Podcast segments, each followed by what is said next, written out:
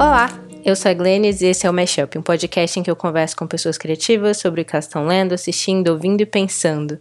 E no episódio de hoje eu conversei com a Ana Vitória Rocha sobre a série Fleabag, da Phoebe Waller-Bridge. E quando a gente conversou, a gente não sabia ainda que a série ia acabar ganhando tantos prêmios nos Emmys, é, porque a gente gravou um pouco antes da premiação. Mas, desde então, a série ganhou é, o prêmio de melhor atriz de comédia para Phoebe Waller-Bridge, melhor série de comédia, melhor direção em série de comédia e melhor roteiro em série de comédia. Então, estamos muito felizes com os resultados. A Phoebe Waller-Bridge merece todo o sucesso e, e prestígio. E é isso. Esse episódio tá com spoilers, então eu recomendo que vocês assistam a série antes de virem ouvir. Mas antes de ir pro episódio, eu queria falar um pouquinho mais ainda sobre a série, porque desde que a gente conversou, eu pensei em várias outras coisas tanto no texto que eu mencionei ao longo do episódio, em outros episódios também que eu traduzi para o Verberenas, o texto da Rebecca Lu, em que ela fala sobre obras escritas por mulheres millennials brancas de classe média alta e o perigo, né, de transformar as personagens escritas por elas em personagens universais. E em como boa parte da crítica elogia essas séries por conta da identificação, como se essas personagens fossem extremamente fáceis de se relacionar com. É, o que eu discordo particularmente. Eu não me identifico particularmente nem com as personagens de Fleabag, nem com as personagens do, de Normal, de Pessoas Normais, que é o outro livro que a Rebecca Lu menciona no texto dela. É, mas ao mesmo tempo eu gosto muito desses livros e dessas séries. E aí eu fico pensando nisso, né, sobre como, por que que essas séries eu gosto tanto delas e dessas séries, desses livros, eu gosto tanto deles e não necessariamente me identifico com essas personagens. E eu tava pensando nisso, eu penso nisso há muito tempo já. Acho que se vocês acompanham o podcast, vocês me vêm falando bastante sobre isso. Mas ontem eu tive a oportunidade de ler um novo ensaio da Zadie Smith. Vocês sabem, né, que a Zadie Smith é a autora da minha vida, uma das, das mentes mais importantes para mim. Então eu fiquei muito animada para ler. E ela acaba falando sobre. É, sobre ficção e esse espaço de, de não só da identificação, né, mas do encontro com o outro. Ela escreveu esse ensaio que chama Fascinated to Presume in Defense of Fiction. Se traduziria como Fascinada em Presumir, em defesa da ficção. E a Zadie Smith, como uma mulher né, negra, birracial, um pai branco, uma mãe jamaicana, nascida na Inglaterra, na classe social é, mais baixa, ela tem certas especificidades é, muito próprias, né? E ela traz isso nos livros dela. E ela fala sobre como é, a gente tem falado muito sobre a importância de vozes marginalizadas terem a possibilidade de falar por elas mesmas. Mas ao longo dessa conversa acaba virando uma coisa muito agressiva também, do tipo, ah, você é desse jeito, então você vai, pode falar apenas sobre isso. Sendo que a ficção é também um exercício de empatia, né? De, de entender o outro. E aí a Zadie Smith fala sobre essas personagens que não necessariamente são parecidas com elas, muitas vezes são completamente diferentes com ela, mas ainda assim existem certos sentimentos que ela reconhece, que ela pode reconhecer até nela mesma, mas que ela reconhece porque são sentimentos que ela já viu em outras pessoas ou algo do tipo. Ou são, são sentimentos que a, a ficção, a escrita fazem com que ela acredite, porque é tão bem, bem construído o autor ou autora te conduz através de uma jornada emocional que faz você sentir aqueles sentimentos, mesmo que você nunca tenha passado por aquela mesma situação. E eu acho que isso é uma marca de, de um grande escritor, de uma grande escritora de, de ficção. É excelente, tanto na literatura quanto no cinema, no audiovisual. Enfim. Então, apesar de eu não me identificar com a Fleabag, eu acredito nos sentimentos dela. Eu, eu entendo o que ela sente. Eu consigo compreender a jornada emocional que ela passou e que fez ela chegar ali.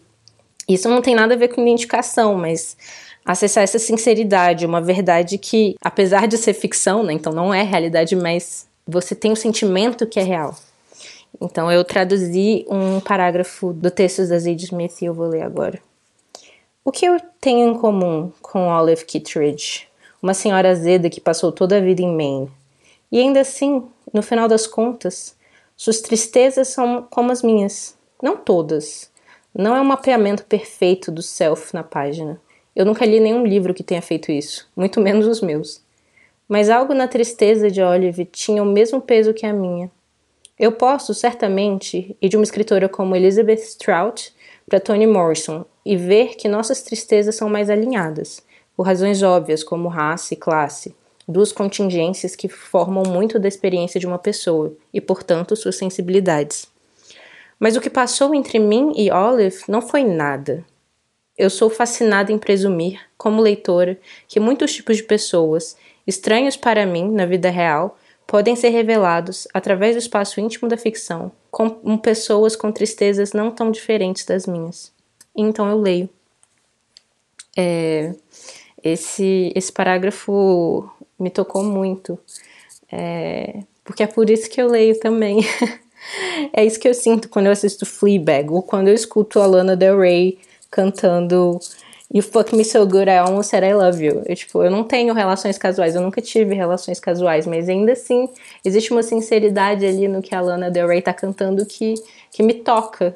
Então tem aquela cena de Fleabag que ela fala pra melhor amiga dela depois do velório da mãe dela. Eu não sei o que fazer com todo esse amor que eu sinto por ela, eu não sei onde colocar ele mais. E ninguém muito próximo de mim nunca morreu. eu, Glennis, minha mãe tá viva, todas as pessoas perto de mim estão vivas, mas essa cena me toca muito, muito, e eu não me identifico nem um pouco com ela, mas eu, eu acesso ali alguma coisa de muito sincero que me toca profundamente. Que é o mesmo que eu sinto quando eu leio Helena Ferrante, quando eu leio Zadie Smith, quando eu leio Jane Austen, quando eu leio Shakespeare. É uma verdade. Não necessariamente a minha verdade, mas nem por isso ela é menos sincera.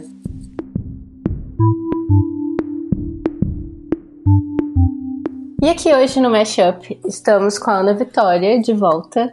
Bem-vinda à casa de novo. Ai, obrigada, adorei voltar. Foi muito bom da outra vez, estou bem animada para participar de novo. Sim, inclusive eu acho que se relaciona um pouco a nossa conversa de hoje com aquela, mas Sim. Não, não vamos queimar a pauta.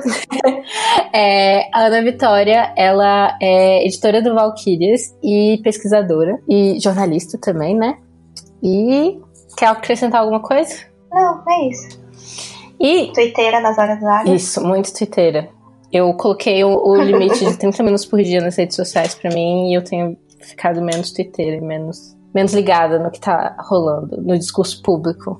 Nossa, eu preciso fazer isso. Eu, eu tenho conseguido me desligar do discurso público, mas eu ainda perco muito tempo falando besteira no Twitter, então não tem sido muito útil em termos de produtividade. Porque agora tá com, com o mestrado, o trabalho, tudo deve estar tá pesado. A gente está sofrendo a crise dos millennials, como a nossa protagonista de hoje também. Nossa, que gancho bom. Parabéns. Aquela, eu nem sou, sou, jornalista. Eu já te falei que eu comecei, é, eu entrei na comunicação e, e, aí você escolhe lá se quer fazer publicidade audiovisual ou jornalismo na, na UNB. Uhum. E eu achei, eu queria fazer audiovisual com certeza pensei, vou tentar dupla habilitação com jornalismo. E eu desisti assim, no terceiro uhum. semestre. Falei, não, não dou conta. E aí agora tem um podcast é só... em que eu entrevisto. Que eu não entrevisto pessoas, mas eu semi-entrevisto pessoas. É, não, sim. Tá tudo relacionado, né? Tá tudo desmoronando. Tá tudo, tudo acabando. Então, agora vocês entenderam porque eu chamei a Ana Vitória para falar de uma série sobre uma millennial. Sim. É, então, Ana Vitória, Fleabag te chamei por vários motivos, porque eu vi que você estava assistindo, mas te chamei também porque eu acho que é, a nossa última conversa sobre Mad Men, de alguma forma, conversa com Fleabag no sentido de que a gente está numa nova geração, geração das séries que são consideradas as, as melhores séries da TV, assim, né? E Fleabag tá entre elas. E aí eu tive algumas reflexões sobre isso e aí eu queria compartilhá-las com você e também saber o que que você achou da série, porque eu achei que você fosse realmente gostar bastante. Sim, eu gostei bastante. Você pode, antes de a gente partir para a conversa mesmo, falar um pouquinho para os ouvintes do que, que se trata a série? Putz, é muito difícil resumir o Fleabag, porque em termos de acontecimento, tem muito pouca coisa, né? Exatamente do tipo de série que eu gosto, que não acontece nada. Mas é sobre uma mulher de 30 e poucos anos, que é uma personagem, a gente chama ela de Fleabag, que é como ela é identificada nos créditos, né? Mas em nenhum momento nenhum personagem chama ela pelo nome. E ela tá vivendo ali a famosa crise. Ela tem um café que ela tinha com a melhor amiga dela e o café tá em falência, porque enfim, ninguém aparece lá e tem uma relação bem complicada com, com a família.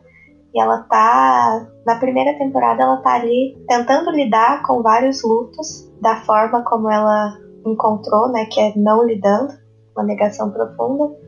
Então, o coping mecanismo dela é basicamente transar com os caras horríveis e causar na vida de todo mundo. Que, enfim, é um péssimo resumo pra série. Eu não assistiria se me Não, que isso. Eu sempre deixo essa tarefa muito difícil para as convidadas. Eu acho que não é muito legal da minha parte. não faça essa possibilidade. É, mas eu acho que é tipo, ela tá ali na primeira temporada, ela tá tentando, ela tá vivendo os lutos, alguns lutos, né? Da mãe e da melhor amiga. E tentando lidar, tentar achar o lugar dela no mundo e na família. E eu tava lendo hoje no, não sei se foi na Vox ou no Ivy Club, que até a mesma relação dela com o sexo e a idade dela, um pouco tipo de tentar lidar com o fato de que ela tá passando do, do pico dela, sabe? De, de ser mulher desejável. E ela tá usando isso ao máximo porque, enfim, ela não tem mais 20 e poucos anos, né? Que é a idade que você é permitido errar e dar errado e sua vida ser uma piada. Ela já tem 30 e poucos anos, ela não tá ficando mais nova, ela é oficialmente uma mulher adulta, então ainda tem essa perda da vitalidade, da juventude e do espaço que você tem ali culturalmente permitido, obviamente, uma mulher branca, né, de classe média, para você é, não tá dando certo. Tipo, ela tem que dar certo e ela não tá dando certo, ela não tem controle da vida dela. Então acho que é um pouco sobre isso. Sim. Perfeito. É sobre muitas coisas. É, e tem muita coisa nisso, né? Sim.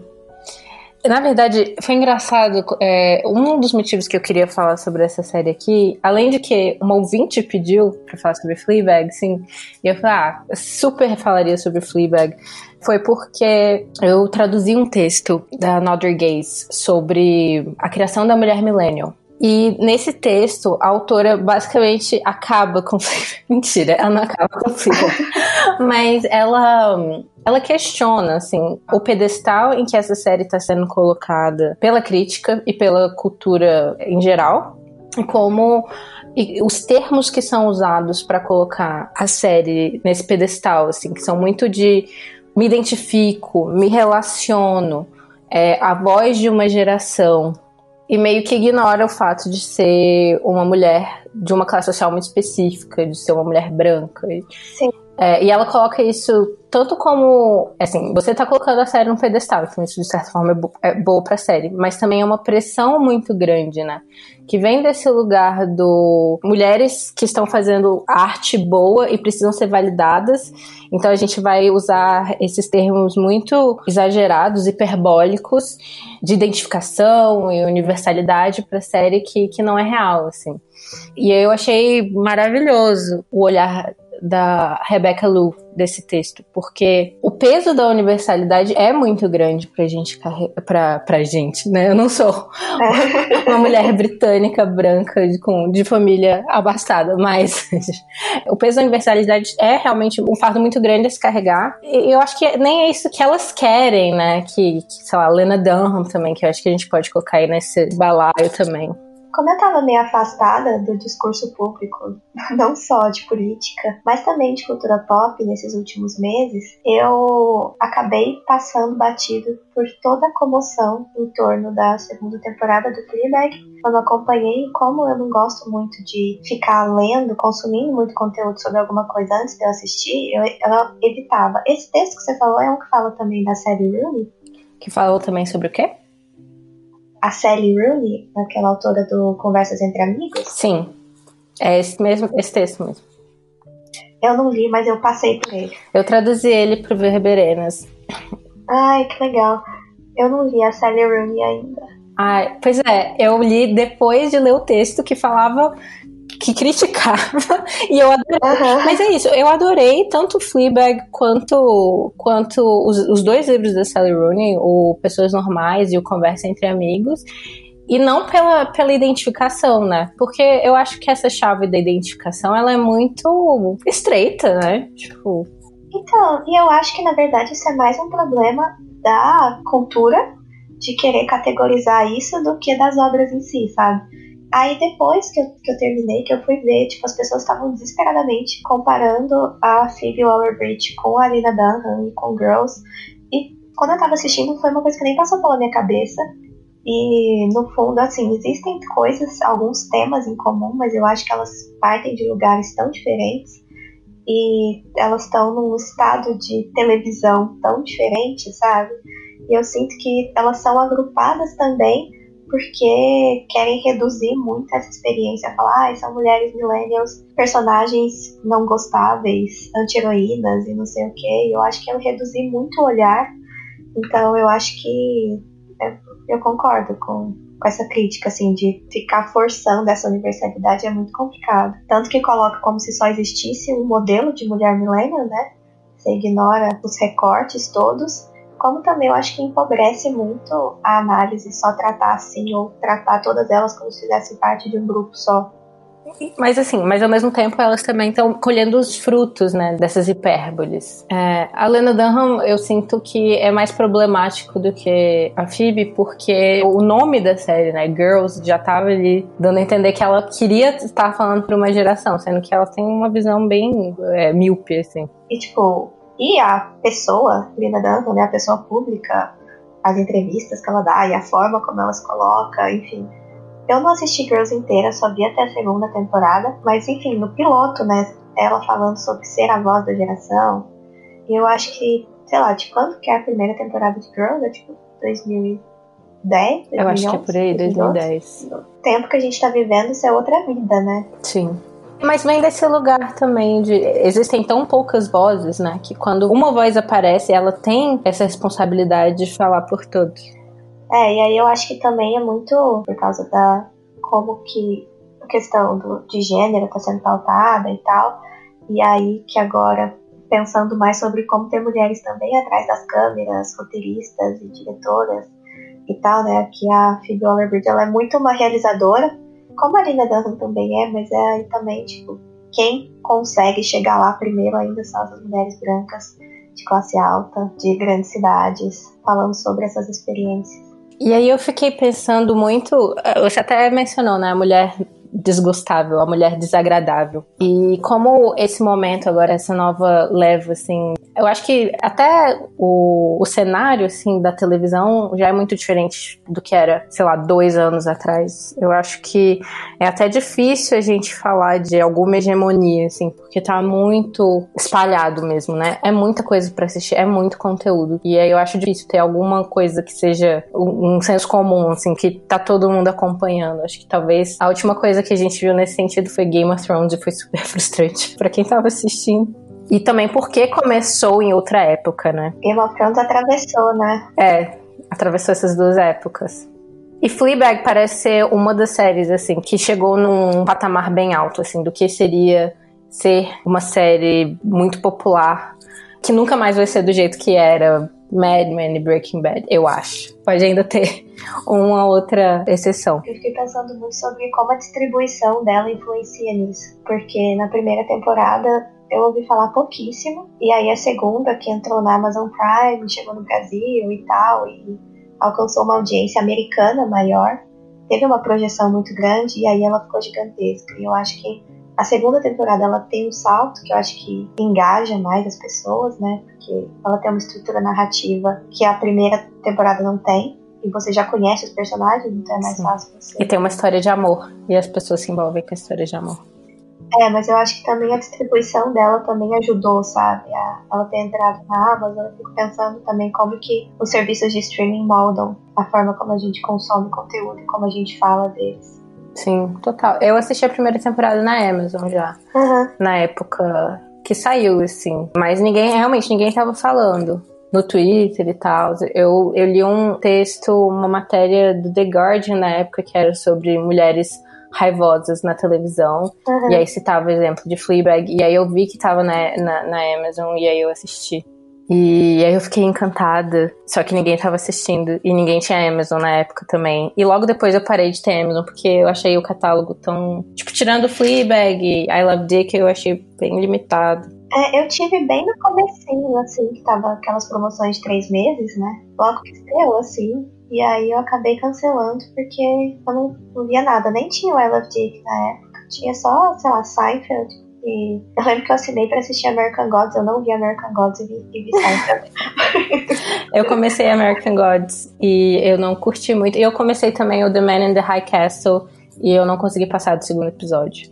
Aí foi isso. Acabou minha história com, com a Amazon, mas aí eu tive que baixar a segunda temporada de Fleabag por conta disso. Mas conforme também a Amazon foi se popularizando. Sim, hoje em dia é muito mais comum, né? Até um, sei lá, dois, um ano atrás não as pessoas não tinham tanto assim. Pois é, mas aí agora a Fleabag caiu na boca do povo, da crítica, tá todo mundo falando, e eu fiquei pensando que talvez ela seja, assim, essa nova geração da Golden TV, né, do que é considerado bom pela crítica e pelo público. Mas você acha que tem realmente um público tão grande assim? Pode ser que eu esteja por fora, mas é que eu acho também que, apesar de ter muita gente falando sobre ela e a crítica, eu acho que não é, acho que ainda é meio nichado não tanto tipo Breaking Bad, sabe? Até por ser uma série com protagonista feminina. Uhum. Tipo, eu acho ela menor do que Girls no sentido de audiência. Não, mas é, mas é isso que eu tava falando antes também. Eu acho que não vai ser mais, não vai ter mais séries que chegam nesse, nesse patamar, porque é muita coisa, é muito conteúdo. A gente não dá mais conta. é, não, sim. Eu oficialmente não dou mais conta. E cada um é capaz de modelar a sua própria TV. O que, que você quer? TV para mim é isso. E aí tem lá as séries que você assiste. Não tem mais um discurso público tão forte, eu sinto. E aí eu sinto que Fleabag tá ali, assim, num lugar, num patamar alto, mais em termos de crítica do que de público, talvez. É, concordo. E aí eu tava pensando, tipo, o que que, que tem no John, do, Don Draper e o que que tem na Fleabag? Porque eu, eu sinto, assim, que eles têm coisas em comum, mas coisas muito diferentes também. Então, o Dom, ele vem de uma geração, assim, da TV de, de anti-heróis, né? Então, ele tá ali com o Walter White, o Tony Soprano, esses homens que são terríveis, são, seriam vilões, assim, né? Eles, e a gente humaniza esses homens de alguma forma. A gente chega num lugar, assim, de trazer eles para um lugar que a gente os compreende. Que eu acho que também é um movimento muito, que vem muito de, tipo, de contraponto, né? Então a gente contemplou na jornada do herói, dessas pessoas que, que procuram ser boas. E aí existe claramente um, um, desejo também de ver um pouco o outro lado. E eu sinto que Enquanto o Dom é um anti-herói, a Fleabag, ela tá nessa geração das mulheres desagradáveis. E aí já, uhum. já tem, eu acho que uma diferença entre os anti-heróis e as mulheres agradáveis. Porque as mulheres agradáveis, elas lutam assim contra as convenções, elas não tentam ser é, algo que, que a sociedade imagina que elas deveriam ser, mas elas não são criminosas. tipo assim. O Walter White é um, um grande traficante de drogas. O Dom roubou a identidade de um homem morto. Sim. Enquanto parece que o crime da mulher desagradável é tão ruim quanto o desses homens é, criminosos, né? Então, tipo. E no fim, tipo, elas estão ali fugindo dos papéis tradicionais de gênero e no máximo sendo, sei lá, babacas. É, sendo escrotos. Não tem. é. Sabe? Mas, sei lá, roubando estátuas. Tipo, mas tá é, tipo, de alguém da sua família. Um é, tipo, sua madrasta é bem escrota, sabe? E aí eu, é aí que eu acho que eles divergem, né? Porque eles, é, eu acho que a mulher desagradável é permitida muito menos liberdade que o anti-herói. Mas eu acho que o interesse que a gente tem por esses dois arquétipos vem do mesmo lugar, que é um lugar de, de uma sinceridade, porque existe um, uma ideia de que se a gente falar sobre como nós somos bons e como a gente se encaixa, isso na verdade é uma falsidade, porque todo mundo tá bem desestruturado, na verdade, tipo, da cabeça, etc. E é, é bom ver esse lado mais humano, de não pertencer, de, de fazer coisas erradas. Então, eu sinto que vem daí, mas eu posso estar enganada. É, então, é engraçado, até você falar, eu não tinha pensado em comparar o Don Draper com a Fleabag, mas para mim o que mais faz sentido é que eu acho que dessa geração de anti-heróis, eu acho que o Don Draper ele é o que envelheceu melhor, é, que eu acho que ainda tem eu vejo, tipo, o Walter White muito como uma coisa do passado, sabe? Já de outra geração, assim, esse tipo de anti-herói. É só tipo, ah, é que você lembra aquela época que a gente curtia filme de Tarantino? E torcia pro bandido, sabe? Sei lá, que o Homem de Ferro fazia sucesso, filmes do Batman, sabe? Essa uhum. coisa. E agora é só meio idiota, assim. E eu acho que o Don Draper, ele tem uma camada a mais. Eu não assisti The Sopranos, então não sei como se sustenta hoje em dia. Mas eu acho que tem uma coisa muito contemporânea no Mad Men que para mim se sustenta muito bem até hoje, que eu acho que o Don ele mostra uma crise da masculinidade. Ele expõe ali a quase que a falácia do homem branco ocidental, que é aquele cara que ele é um modelo e ele tá todo quebrado, tirando o fato dele também ser muito, muito babaca, mas tem essa coisa da fragilidade dele, que acho que a série expõe, e esse modelo de homem que ela desconstrói e constrói, né? Essa, a gente falou bastante sobre essas contradições do Mad. E eu acho que na Fleabag também tem um pouco disso, que eu acho que é um pouco essa crise do Millennial, porque eu acho que as outras séries que falavam disso, embora mostrasse, ah, tá todo mundo ferrado, ainda tinha um tom meio autocongratulatório, sabe? Romantizando até mesmo a não romantização. Eu acho que na Fleabag isso é muito mais cru, assim, né, essa desconstrução dela, e eu acho que o que atrai é justamente você enxergar essa fragilidade nela, porque no começo da primeira temporada ela tá ali fazendo gracinha, né, usando humor para lidar com os próprios problemas e as pequenas contravenções dela e tal, e quando ela quebra, é muito forte. Sabe, quando você vê a vulnerabilidade, a fragilidade dela por trás de tudo, tipo, você começa a entender o que, que tá rolando é muito forte. Essa humanidade que é resgatada, assim, eu acho que é o que é tão atraente sobre ela. Eu acho que é o que conecta tanto, sabe? E que ressoa tão. que acho que faz a segunda temporada ser tão forte. Porque prepara um terreno de um jeito muito sólido para a história da segunda temporada se desenvolver. É, ela, ela comunica a parte da gente que a gente esconde, né? Exato. Sabe, ela é tipo twitteira real, assim. E uma coisa que eu penso muito é a questão, né? Óbvio, da quarta parede. Sim. E o que, o que, que é, né? Dela. E eu acho que é muito isso, dela tá olhando ali a vida dela de fora, meio dissociando, sabe? Não no sentido de office, dando aquela olhadinha pra câmera, mas procurando. Eu li uma análise que falava que ela perde a Bu, que é aquela pessoa que compreende ela totalmente.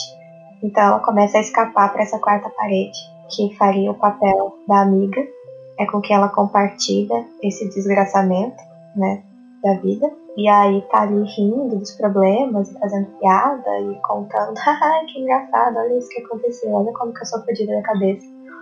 Mas isso esconde uma coisa muito mais sinistra por trás. E que é muito humana, que eu acho que às vezes não é tão conectada a uma coisa geracional. Para mim, isso da quarta parede é genial em tantos sentidos. Primeiro, como recurso narrativo no geral, mas no, pro próprio audiovisual, assim, eu acho que eu nunca tinha visto isso ser feito. Não só quebrar a quarta parede, isso acontece o tempo inteiro, né? Mas é, na segunda temporada, quando a, se quebra a quebra da quarta parede. É assim, é perfeito, cara. Eu nunca tinha visto isso ser feito. Foi foi impactante, assim, em termos de audiovisual. Tipo, eu vi isso acontecer, talvez pela primeira vez. e sim, é, eu acho que é tão forte também esse romance que acontece na segunda temporada. Eu compro o romance da segunda temporada porque é isso. Esse homem, ele consegue acessar ela nesse lugar que tá completamente escondido pro resto do mundo, né? Para nós espectadores não tá, então, mas para as outras pessoas da vida dela. É, tipo, ele é a única pessoa da série que consegue enxergar isso, né? Nem a Claire, que eu acho que consegue acessar ela de mais perto, assim, não tem nem noção disso. E ele consegue pega ela muito de, de surpresa, né? E eu acho que é isso que é o grande forte da série, assim. Eu acho que isso resume, assim, o que, o que eu gosto tanto sobre ela, que é sobre. É uma história. É, desde a primeira temporada é uma história de amor, porque toda história é uma história de amor, né? Porque toda história é uma história que é sobre conexão com as pessoas, ou sobre desconexão também. Ah, isso é muito a minha cultura! E... é isso, sabe? Desculpa, continua. Não, adorei. adorei essa reação. Se a gente estivesse num bar, eu ia bater, ter batido a mão na mesa e falar, é isso. Eu acho que é por isso que ela ressoa, né? Porque a primeira temporada é sobre é sobre conexão, mas é mais sobre desconexão, sobre não conseguir estar com as pessoas e, e ter causado a maior desconexão, né? Com a pessoa mais importante para ela. Então é uma história de amor, é uma história de desamor. E a segunda temporada é o arremate, né? Quem vai te encontrar agora. E isso, quem sabe, vai, vai te abrir para outras pessoas, né? Não só para esse romance especificamente, mas para outros possíveis amores, sejam eles românticos ou não. Ela tem a primeira conversa com o pai de, de, dela, que, que ele não desconversa, que ele não a abandona no final de alguma forma.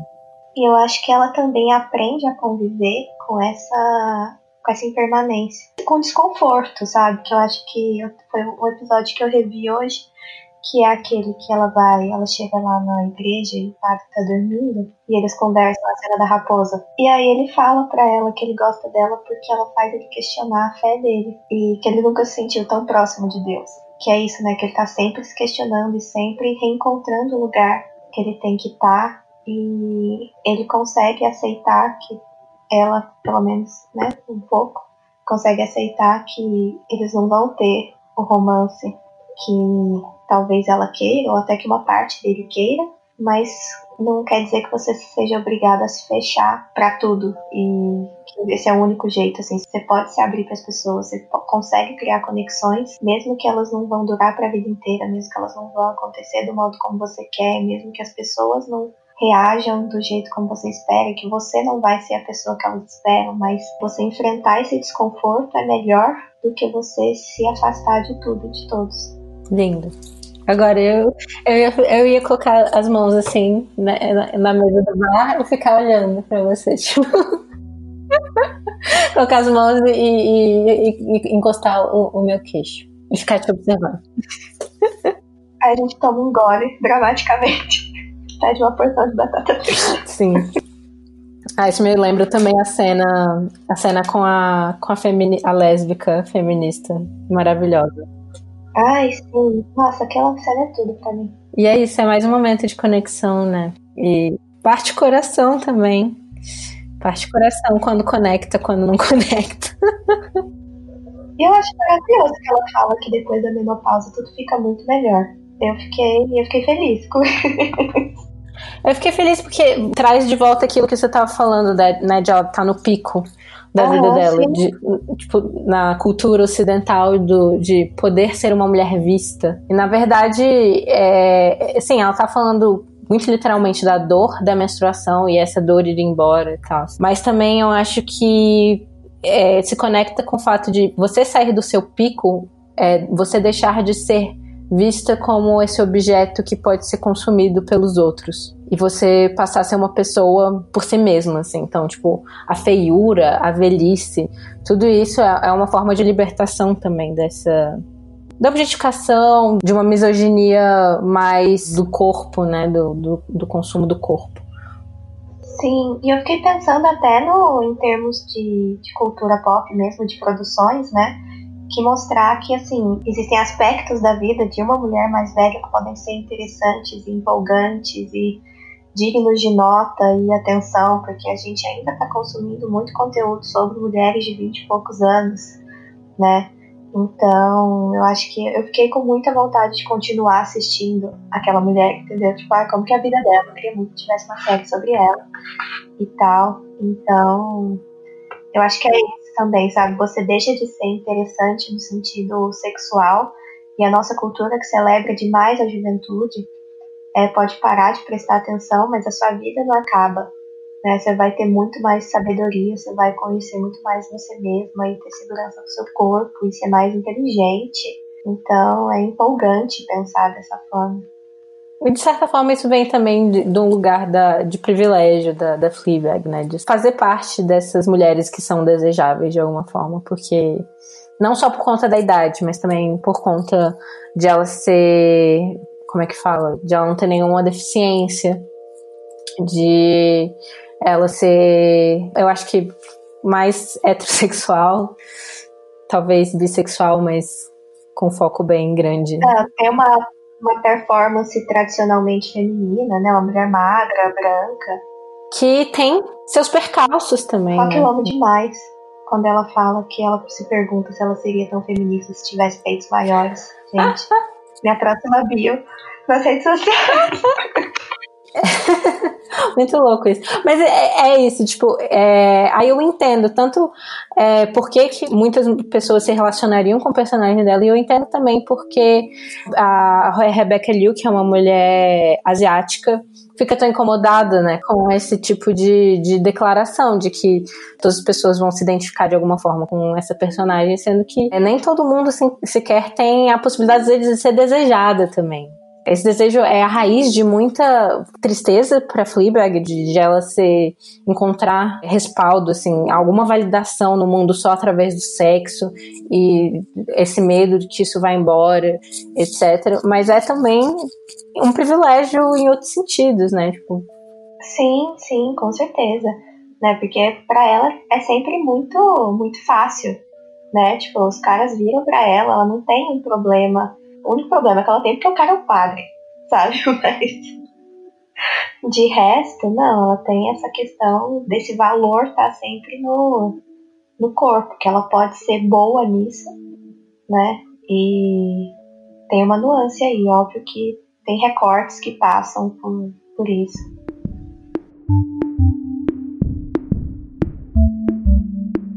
Coisa que eu pensei, que eu não sei se é viagem minha, mas eu posso estar over-analyzing também. Mas também como na cena do. que ela tá no confessionário, né? Que ela se pergunta, né, o que, o que, que ela confessa. Foi me pegou de surpresa, eu não imaginei que ela fosse. Eu pensei que ela fosse, na verdade, falar sobre a. Mas ela fala que ela não sabe se ela tá tomando as decisões corretas, o que, ela faz com a vida dela, qual que é o melhor jeito de, de viver, né? E aí eu acho que é muito curioso ela ter se apaixonado por um padre, porque é um jeito dela estar próxima com alguém que provavelmente teria essas respostas, mesmo que ela não acredite em Deus e que ela não acredite nessas respostas, né? Que é o trabalho do padre é fazer, é dar esse tipo de orientação, é ajudar as pessoas a viverem a vida. E quando ela entra no confessionário, é isso que ela faz, assim, essa é a parte que, que toca ela. E o padre é impossível. Então, também, tipo, é inalcançável também você ter essas respostas concretas, você chegar ali numa conclusão fechada sobre essas angústias que que ela tem. Então eu também às vezes penso que ele pode ser um símbolo nesse sentido. Sim, a crise de fé.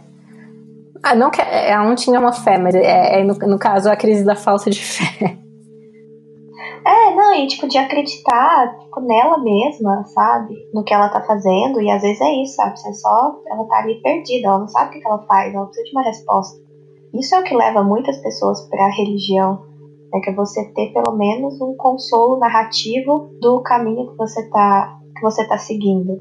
E o padre, que é um padre, mostra para ela que essa resposta não existe, porque ele também não tem, ele também se questiona. A gente está voltando para o nosso assunto do episódio anterior também do caos e das narrativas que a gente se conta para sobreviver. É. Ai, ai.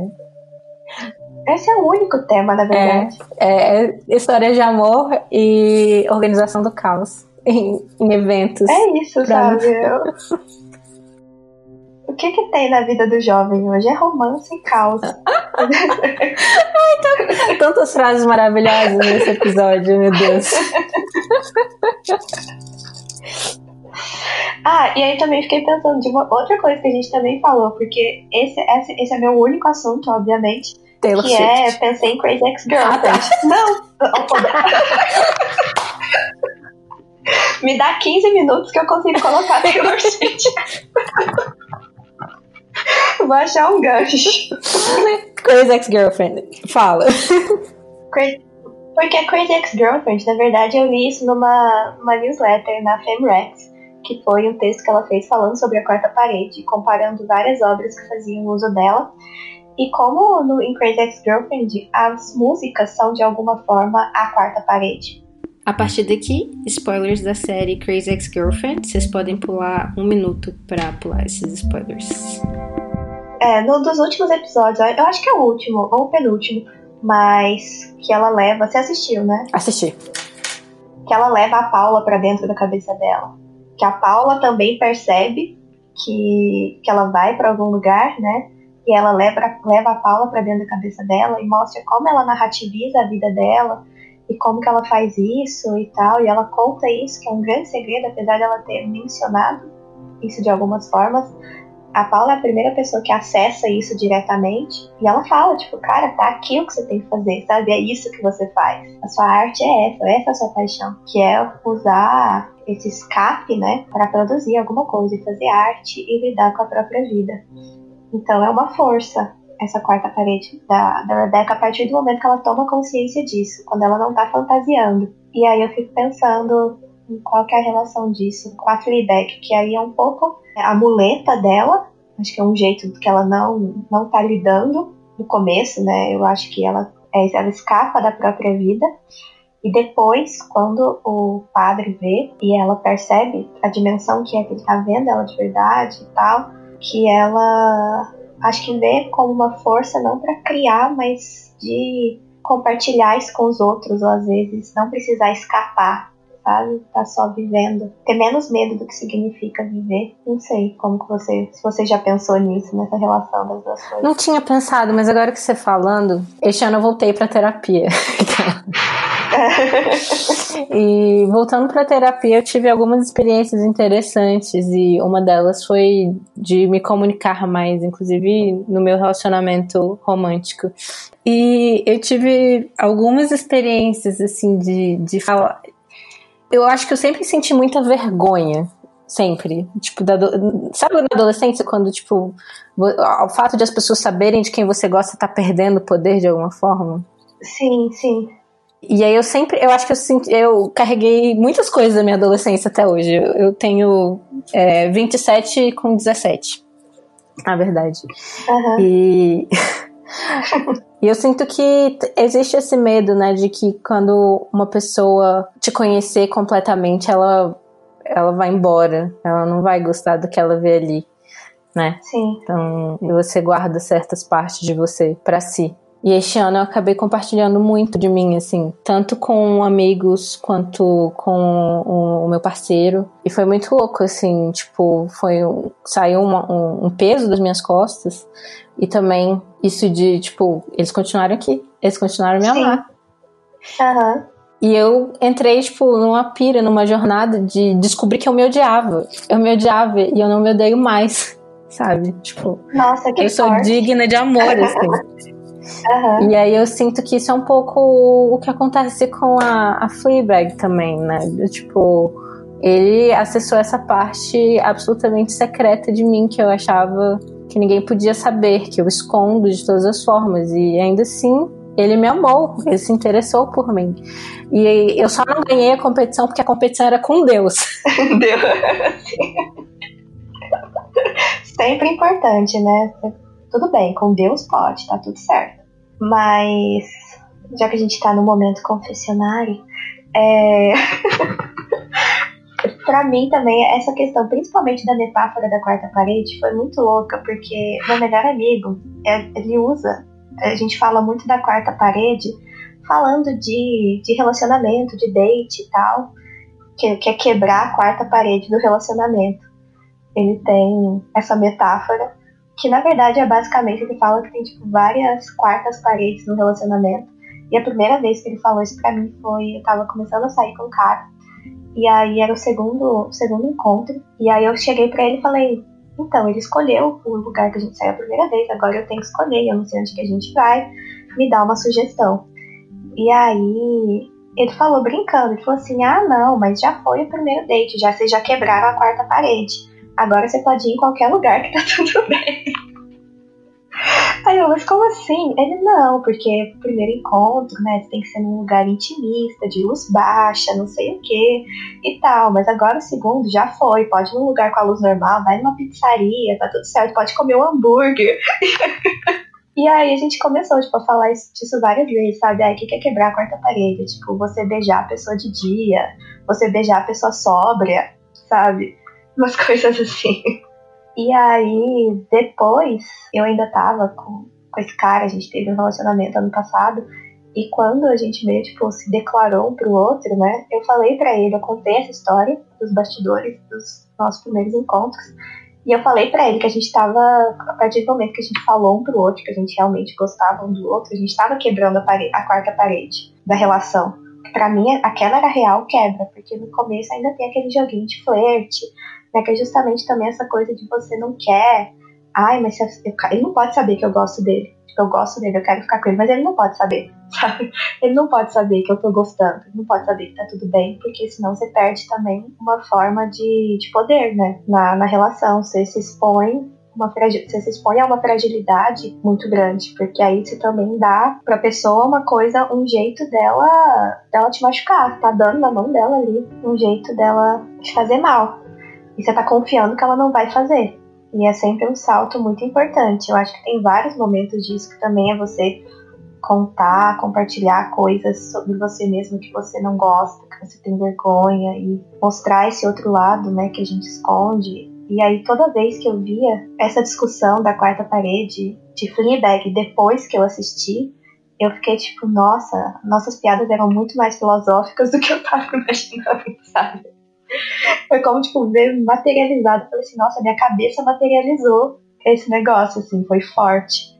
E é isso, assim, é muito, é complicado, sabe? Você existe um, um salto de coragem. E eu vejo muito, por exemplo, como a Claire também tinha essa coisa de se distanciar e se isolar, mas de uma outra forma, sabe? Enquanto a Fleabag estava só causando e afastando as pessoas dela, a Claire estava ali sendo perfeita e também não deixando ninguém se aproximar, sabe? Eu acho maravilhoso quando ela tá com o crush finlandês, que ela fica completamente descontrolada. e é maravilhoso de ver ela perder completamente o eixo por causa dele. É o melhor que a gente tem para dar, né? E é tipo é o que mais a gente esconde. Sim. é. Engraçado isso. E engraçado também, eu acho que a série tem uma coisa muito generosa, assim, em como tá, a gente tá vendo essa história dessa, dessa mulher extremamente imperfeita. E a gente entende que ela é super é, escrota em determinados momentos, que ela faz coisas terríveis. Uhum. E a gente vê isso como como uma forma dela ser sincera, assim. Mas eu acho que a sinceridade não precisa ser sempre escrota. E eu acho que um dos momentos mais generosos da série é o discurso do cunhado no final, que ele é o personagem mais imbecil, mais desagradável, que mais você quer matar.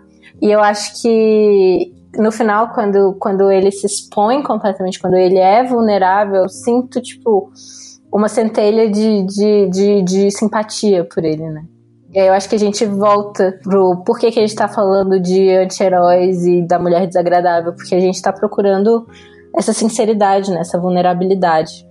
E para mim, esse grande momento de generosidade e acolhimento na série é no final da primeira temporada com o cara do, do banco, o investidor lá, né? Quando ele fala para ela, tipo, todo mundo erra. E ele fala isso de um jeito tão singelo, tão simples, assim, tão.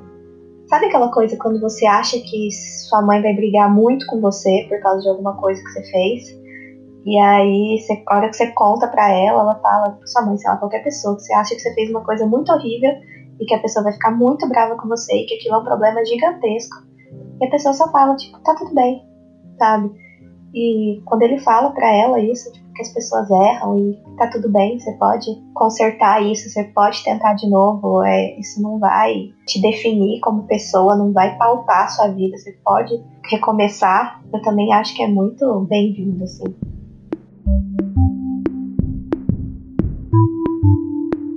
Eu sempre pergunto porque eu tenho muito interesse, que eu, eu adoro ler livro de, de sobre escrita e, e, sobre criação e tal, e como cada um tem sua mandinga, assim, de como faz para começar. E aí eu queria ver com você, talvez pode ser como, como você se prepara para escrever um texto para o Valkyrias, ou não sei, qual é o seu processo? Nossa, meu processo é caótico, horrível, completamente autodestrutivo. Eu não recomendo. Então você coloca como, como o que as pessoas não devem seguir. Pronto. É, eu sou eu sou o cautionary tale. Que. ah, então. Às vezes acontece, um caso muito raro, acontece, sei lá, uma vez por ano, que é eu ter uma ideia e eu sentar e eu executar essa ideia. Tipo, uma ideia vem muito pronta na minha cabeça e vem num momento que eu consigo parar, sentar escrever e tipo só vai. Mas isso é raridade, tipo muito raro, muito raro, muito raro mesmo. No geral, eu fico meses pensando em alguma coisa e aí eu tô, sei lá, tomando banho e eu fico tipo realmente escrevendo na minha cabeça, sabe? Tipo, pensando nas frases e tal. E aí no banho, antes de dormir, no ônibus, eu fico ali processando aquilo na minha cabeça. E aí, normalmente, quando eu tenho um começo, e tipo, literalmente, eu tenho uma frase de começo, ou eu tenho um título, aí eu começo a escrever. E não sei, é muito louco, né? E isso me atrasa muito, assim. Todo mundo fala, ah, mas você tem que tentar ir escrevendo de qualquer jeito, e depois você sempre vai voltar e editar, e eu concordo, só que eu ainda não cheguei nesse estado, assim. Eu acredito que funcione, sabe? Na verdade, toda essa minha procrastinação criativa e tal, eu sinto que vem de um lugar de ansiedade e perfeccionismo, porque é isso, tipo, se não tá perfeito de primeira, porque eu não sei escrever, porque eu nunca mais vou publicar nada e tudo que eu faço é horrível. eu tenho um texto sobre isso. Na verdade, não é só sobre isso exatamente, mas é sobre filmes ruins feitos por mulheres, que, que vem desse mesmo lugar, assim, tipo, mulheres têm que ser perfeitas desde o início, senão qual outra oportunidade então. nós teremos? Tipo, já foi difícil vir essa. Exato. É, e aí é, é, sempre assim. E toda vez que eu termino um texto que eu gosto, eu falo, nossa, nunca mais vou fazer um texto bom, porque eu gastei tudo aqui, né? Mas é um pouco disso, assim, eu tento chegar, eu fico, passo muito tempo processando alguma coisa, e aí às vezes eu vou, tipo, anotando alguns trechos ou frases no celular, e até num documento do Docs mesmo. E aí quando eu acho um começo, eu consigo sentar e escrever, desenvolver, achar aquela espinha dorsal assim do texto e às vezes eu consigo até fazer uma estruturazinha. Agora com a pesquisa, eu tô tendo que aprender isso à força, né? E, então, quando eu faço artigo, eu já consigo fazer um esqueminha tipo, ah, vou começar falando disso, eu vou entrar nisso, aí eu vou puxar autor tal, e esse tema tal, e aí vou desenvolver assim, e aí eu vou falar de tal coisa, e aí eu vou terminar com isso com a pesquisa tem funcionado, mas é porque né, a pesquisa você já faz sabendo onde você quer chegar. E um texto, sei lá, para Valkyrias ou para newsletter, nem sempre eu sei onde que eu vou chegar no, no final. Mas aí é isso. Aí quando eu sento para escrever, eu fico tipo um, dois dias louca com isso, normalmente madrugada. E é isso. Eu tava, tava vendo hoje, agora, agora há pouco, o 73 Questions com a Phoebe Waller-Bridge. E aí ele fala para ela descrever, tipo, rapidamente o processo de escrita dela. E ela fala que é pânico, pânico, esperança. E eu acho que comigo é parecida, tipo, pânico, pânico. Aí tem sempre uma hora que vira uma chave muito boa. Uhum. Assim, que é tipo, uau, achei, sabe? Que aí você acha o fio e aí, tipo, você tá muito inspirada e tá dando muito certo, e as ideias estão ótimas e tal. E você fica tipo, nossa, escrever é muito bom, putz, sou muito inteligente. Por isso que às vezes, às vezes eu passo, eu falo que é autodestrutivo, porque quando, é, quando tá assim, eu, tipo, eu não posso parar até eu terminar, porque até eu voltar para isso, sabe? E aí é por isso que às vezes, tipo, aí eu me dou conta que, sei lá, quatro da manhã, eu não tomei banho, tem farelo de bolacha na minha Acontece mais vezes do que eu gosto de admitir. Ah, mas se faz a mágica acontecer, tá valendo. É, aí por isso que às vezes é, eu tenho escrito muito pouco, né? Porque demanda um tempo e uma energia muito grande que eu não tô tendo. Então eu preciso mudar esse, esse processo, porque claramente não é saudável, não tá dando certo. Então eu vou te indicar os livros de escrita aqui. Ai, por favor. Eu tô agora lendo sobre bullet journal para tentar organizar minha vida. E ele tem uma coisa, eu resolvi pegar o livro mesmo do cara que criou o método, porque sempre me falam, tipo, ai, tem muito mais, é muito mais tipo uma filosofia do que só uma ferramenta. E de fato, eu chorei na introdução. Eu vi esse tweet. É. me senti vista. e ele fala muito sobre como você pode usar tipo, o caderno para o que você quiser e fazer também esses pequenos registros e pensamentos, você só deixar ali, que às vezes eu sinto que eu sinto falta de ter esse espaço só para ventilar, sabe? Igual tem um texto que eu tô querendo fazer pra newsletter tem muito tempo, que é sobre aquele livro Meu Ano de Descanso e Relaxamento, sabe? Aham, uhum, eu li esse livro. E então, eu tô, tem muito tempo que eu tô querendo escrever sobre ele, e aí eu tô tipo juntando as coisas, elas estão na minha cabeça, e eu sinto que eu preciso entrar nesse processo de escrita logo, mas se eu tivesse escrevendo um pouquinho todo dia, eu já tinha resolvido isso. E eu acho que o bullet journal o jeito como ele fala, sabe? É muito como eu tô pensando esses dias, assim. Justo. É, o meu processo é bem parecido com você, tipo. E da Phoebe Waller-Bridge, Pânico, e Esperança. Mas uma coisa que funcionou pro meu último texto, que já tem um milhão de anos, que é escrever do Verbereno sobre filmes que me ensinaram a comer, foi não ir escrevendo o texto, mas ir fazendo anotações. Porque, tipo, eu sempre sinto que quando eu vou pensando, que nem eu, faço que nem você, eu vou pensando no banho, no lugar, não sei o quê. E aí, quando eu sento para escrever, eu consigo escrever, mas sempre falta alguma coisa que eu tinha pensado. Uhum. E aí, eu, quando, eu, quando eu anotei dessa última vez, tipo, entrou tudo que, que tipo, dava para entrar dentro dessa concatenação de ideias que eu fiz para esse texto. Tipo, faltou algumas coisinhas, mas tipo, eu ainda estava ciente dessas coisinhas que estavam faltando, sabe? tava de boa com isso. Elas não ficaram, tipo, no fundo da minha mente, me, me perturbando. é, então, eu acho que é para isso mesmo que eu queria usar o bullet journal, para ir fazendo esses pequenos registros, porque é isso, né? Você vai, tipo, você pensa numa coisa, tem um insight, mas aí, ah, não tem jeito de eu parar e escrever, mas você só pega ali, depois talvez seja mais fácil de reunir tudo. Não, eu faço isso com pesquisa, é, é, é porque tá muito em lugares diferentes, assim, tanto do tipo de criação, como da, do tipo de insegurança que eu sinto em relação a uma coisa e outra. Mas com pesquisa eu faço muito isso, tipo, eu vou anotando, eu tenho uma ideia, sei lá, se eu estou num processo de escrever artigo, igual eu estava há uns dois meses, eu fui muito fazendo isso, assim, colocando uns pouquinhos, e aí depois, é óbvio, você refina, né? E funciona, a gente que fica causando na própria cabeça sem necessidade. Não, mas vai dar certo. Você vai se organizar, vai ficar, vai ser massa. Amém. Foi tão sincero que eu acho que vai acontecer mesmo, tipo, muito em breve. Eu virei católica depois de Fleabag. Fui convertida, graças ao Padre Gato. Fui convertida, graças ao Padre Gato, agora sou uma pessoa religiosa. Estamos aí com Jesus, vou grifar a Bíblia, tá bem. é, deixa aí então onde as pessoas te encontram nas redes sociais e onde elas leem seu trabalho e vamos fechar. Tá bom, então eu tô no Twitter sempre, mais que eu deveria, que é arroba x. É, esse é o Instagram também, mas eu não posto nunca. Tem a minha newsletter falecida, que é tinyletter.com.br no recreio. E também no valkyries.com.br, mais fazendo trabalho de bastidores do que escrevendo, mas enfim, o site é incrível. Vocês podem visitar. É isso. Obrigada por me receber de novo. Eu que agradeço por é, você ter aceitado de novo. Espero voltar novamente. Aquela.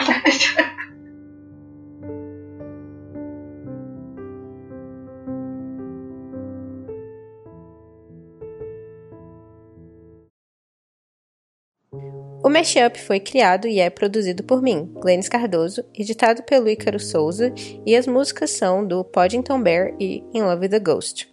Vocês podem encontrar o Mashup no Instagram em mesh.up e no Twitter com mesh_up e a gente também tá no Facebook, procurem lá Mashup e eu também estou disponível em todas as redes sociais se vocês quiserem vir conversar. Eu sou Glennis AV, tanto no Twitter quanto no Instagram.